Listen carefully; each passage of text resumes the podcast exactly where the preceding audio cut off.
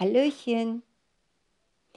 Ich coache ja Menschen mit seelischen Herausforderungen.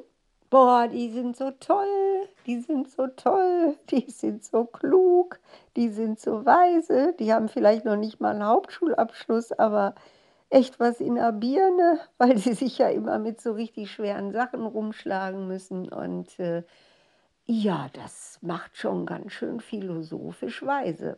Also das ist schon sehr anspruchsvoll, was ich da erlebe. Und da habe ich ja auch schon einige Bipolare kennenlernen dürfen. Also kann man sagen, die so manisch-depressiv sind. Dann kommen noch andere Sachen auch hinzu.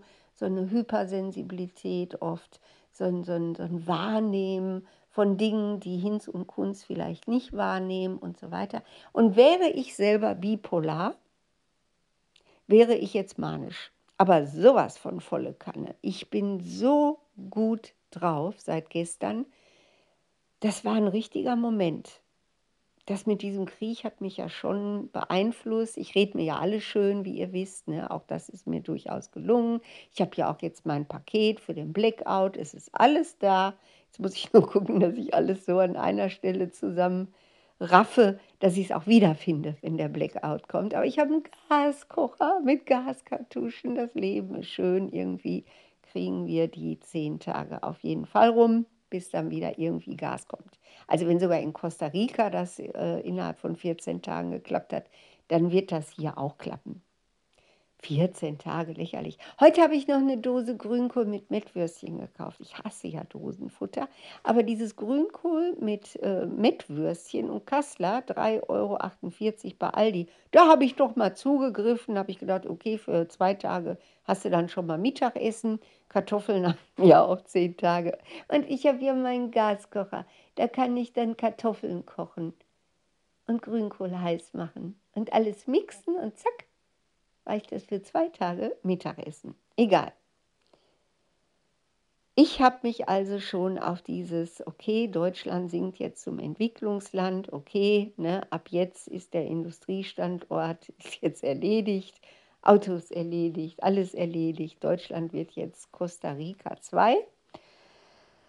Äh, ja, aber dann stand ich gestern Abend an der U-Bahn und zwar hatte ich wieder Toastmasters Abend. Boah, diese Toastmasters, ich bin so begeistert. Ich weiß ja nicht, wie lange das hält, aber die Leute, die da also schon zwei, drei, vier Jahre sind, äh, die sind auch total begeistert dabei.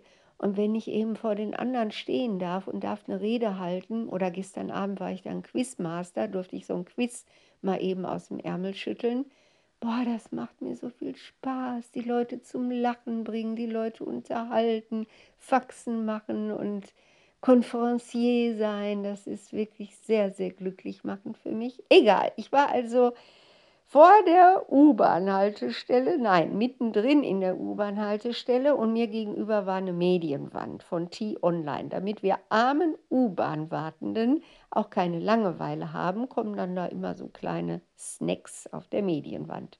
Zack, kommt ein neues Bild und da steht Putin, Doppelpunkt, der Westen kommt jetzt nicht mehr darum herum, sprechen zu müssen, also verhandeln zu müssen.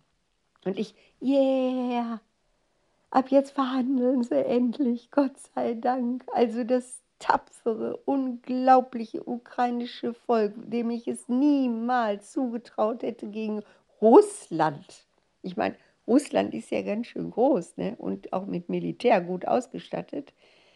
Und dieses Völkchen hat es wirklich geschafft und jetzt wird verhandelt und äh, ja, ich bin einfach optimistisch dass seit gestern Abend es wieder in eine andere Richtung geht. So geht es ja nicht weiter. Was soll man denn jetzt machen? Das Ganze immer weiter eskalieren lassen, bis alles in Scherben fällt oder wie oder was? Nee, das ist doch Blödsinn. Und Deutschland wird auch wieder irgendwas einfallen. Vielleicht ist diese Regierung im Moment wirklich irgendwie nicht besonders fähig. Ne? Also viele flüstern ja schon, ach, wäre das schön, wenn jetzt doch Angela Merkel dran wäre. Aber die hat wirklich keinen Bock mehr. Also die ist durch und das hat sie sich auch verdient. Ich mochte die ja, ne? also wirklich. Okay, ich gebe zu, ich habe sie sogar ein paar Mal gewählt. Nicht beim letzten Mal, da dachte ich, wie, du trittst nochmal an, jetzt war doch eigentlich gut. Aber davor, das ist eine Frau wirklich nach meinem Geschmack. Nicht die Partei, gar nicht, aber diese sachliche Naturwissenschaftlerin, die eben irgendwie so gar nicht zu kränken ist, die kannst du als frigide, äh, äh, unweibliche, bla bla bla beschimpfen und musste sie alles ertragen. Die steckte das immer so weg. Also so wäre ich auch gerne. Ich bin sehr leicht zu kränken. Naja, das wisst ihr wahrscheinlich auch. Okay, also in dem Moment, wo ich an der U-Bahn stand und mich auf meine Quizmaster-Rolle bei den Toastmasters innerlich vorbereitete, ich war schon ein bisschen aufgeregt, kommt diese Wand und plötzlich, plötzlich war gut. Plötzlich habe ich gedacht, so, und jetzt können wir wieder nach vorne gucken.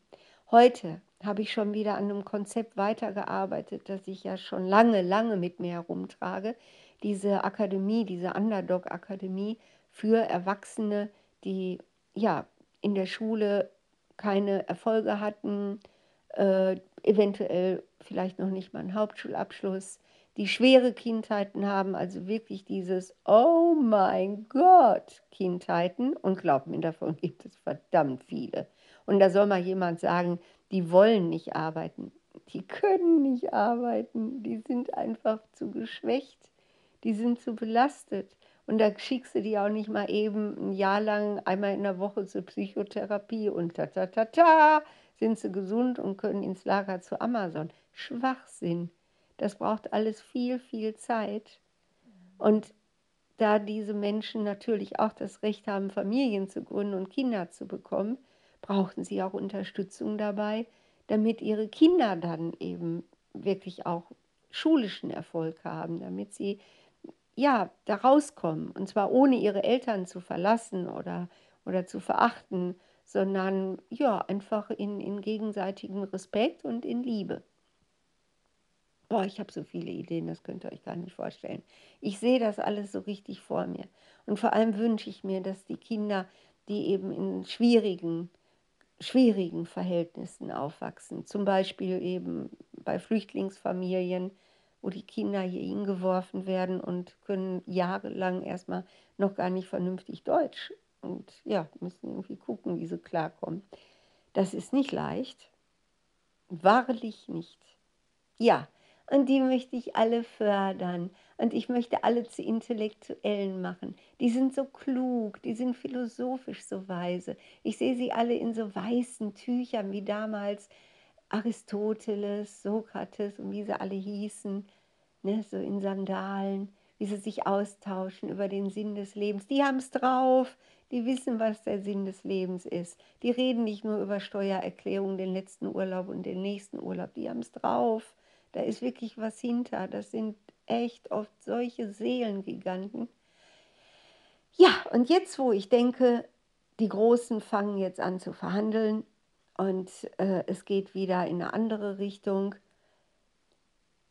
habe ich wieder richtig Bock daran zu arbeiten und habe auch wieder Vertrauen darin, dass der Staat jetzt nicht einfach nur jedem 500 Euro überweist und die Miete zahlt und sagt, tschüss, schönes Leben und äh, vergammel doch in deiner Wohnung, sondern sich weiter kümmert. Diese Menschen haben es verdient, dass man sie unterstützt.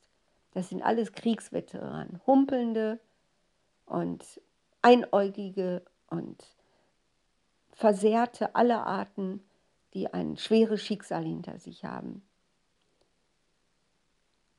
Und wir haben die Pflicht, wenn wir ein gutes Land haben wollen, wir haben die Pflicht, diesen Menschen Perspektiven zu bilden, dass sie wertvolle Mitglieder der Gesellschaft werden. Und das können sie, weil sie diese ganzen Ressourcen haben, weil sie wirklich was Besonderes sind, was Bullabü-Kinder nicht sind. Sie haben Tiefe, Tiefe durch Leid, das, was Jesus immer gesagt hat. Wenn du nicht bereit bist, dein Kreuz auf dich zu nehmen, kannst du mir leider nicht nachfolgen, weil du mich dann nicht verstehst. Das sind Menschen, die verstehen, weil die wissen, wie es ist, ein Kreuz zu tragen. Ach, ich liebe sie so sehr, ich bewundere sie so sehr. Ich bin so unglaublich dankbar, mit diesen Menschen arbeiten zu dürfen und jetzt ab der nächsten Woche sogar auch mit Kindern, Was für eine Ehre, Kinder kennenzulernen, die eben nicht in Bulabü aufwachsen, sondern ja, die schon sehr früh, sehr früh lernen müssen, was Leid bedeutet. Okay, also lasst uns jetzt wieder manisch an dem arbeiten, was so richtig Spaß macht. Sich gegenseitig lieb haben, zusammenhalten, was aufbauen, seine Fantasie und Kreativität walten lassen. Ich habe richtig Bock und ich glaube, es wird gut.